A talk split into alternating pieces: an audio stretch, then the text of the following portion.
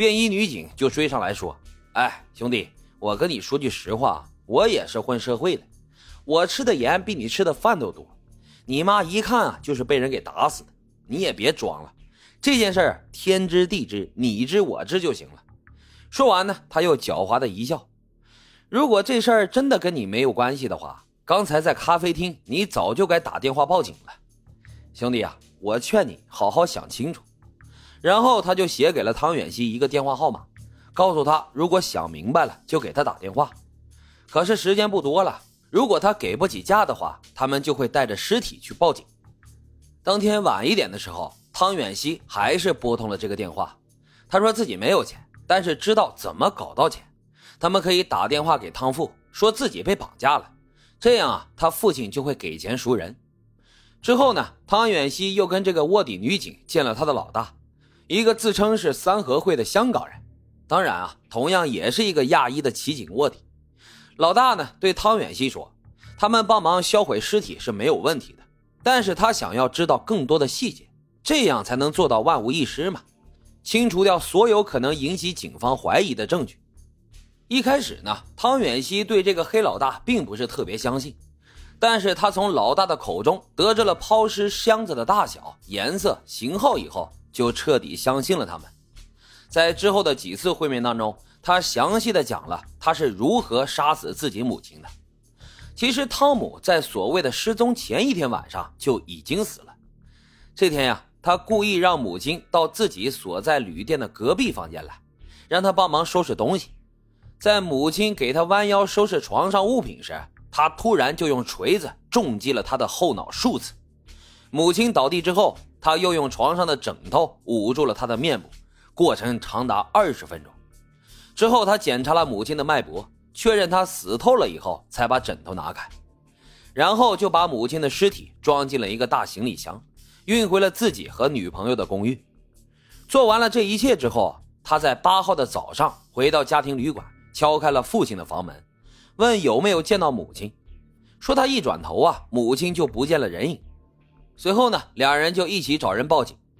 父亲乘飞机回国之后，汤远西回到公寓，拿到了行李箱，一路开车到河边的一处公路抛了尸，然后又回到作案现场清理血迹，烧掉了枕头，凶器也丢到了河中。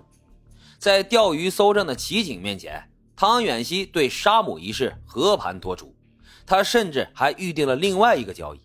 这事儿完了以后啊。他们能不能顺手把自己的父亲给做掉？他死了，这钱不就全都是自己的了吗？你只要开价，我肯定出得起。这他妈简直就是逆子啊！这卧底的骑警看着这样一个智商欠费的儿子，也给他加了戏码。啊，我们认识一个癌症晚期快死的人，你只要钱出够了，我们就能让他顶罪。但是那人啊，脑子化疗烧糊涂了。要不然你跟他演演，你到底是怎么杀人的？我用手机给你拍下来，给那个顶包的人，也让他好好排练排练。这汤远熙呀，果真是惟妙惟肖的还原了杀母抛尸的整个过程。迄今为止，九月七号，警方正式逮捕了汤远熙，对他提出了一级谋杀和企图谋杀两项指控。警方手里的证据充分，除了卧底拿到的录音录像。他们还在汤远熙的车子里发现了汤姆的毛发和血迹，在一份监控录像当中，汤远熙带着箱子回到公寓，第二天就拖着箱子出门，行李箱的大小、颜色和抛尸所用的箱子完全相符，他公寓里面也发现了少量的血迹和 DNA，和汤姆也完全相符。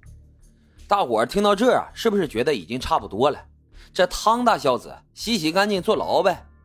但是此案的庭审却杀出了一个程咬金，正是汤远熙的父亲。他的想法呢也比较奇葩，老婆已经死了，这儿子可不能一起倒下。于是他竟然不计前嫌，开始在法庭上拼命的保儿子。可是汤大叔啊，你难道没听你的宝贝儿子说吗？他跟齐景卧底是怎么说的？你们干脆把我爸一起顺手做了得了。相对于美国。加拿大的媒体在恶性案件上的报道自由度是非常低的，警方发言人在开庭之前动不动就是无可奉告。不过媒体呢还是挖出了很多猛料，汤家呀，在中国佛山是做家具木器生意的。儿子高中毕业以后，就送他出国留学，想为以后海外的生意打下一些基础。不过汤远熙呢，学习成绩不佳，读了好多年的语言班都无法进入大学。平时呢，也很少上课，多数的时候就是去赌场玩一玩，没钱了也在餐馆打打零工。据汤远熙所说，父母对他的控制非常死，只会用钱来迫使他听话。每三天呢，他必须给父母打一个国际长途，而且通话时间不能低于二十分钟，否则就要扣下个月的生活费，也不许他交女朋友，零用钱精确到每一块，根本就没有余钱去把妹。于是这个儿子就想出各种办法从父母那里骗钱，交学费、交房租、办移民手续、买车，那都要花很多钱嘛。为省房租，咱干脆就买个房吧。当然了。他骗来的钱，最后都被他和他的女朋友给花掉了。汤远熙在加拿大混了六年，跟父母说拿到了永居证。其实啊，他被捕的时候还都是访问签证。另外一个说法是啊，汤父呢一直都有外遇，他跟汤姆的婚姻早就是名存实亡了。汤父也对记者表示，妻子有强烈的控制欲，从头到脚管着丈夫。从剪什么发型到他跟谁吃什么饭，兜里装多少钱，全都要管。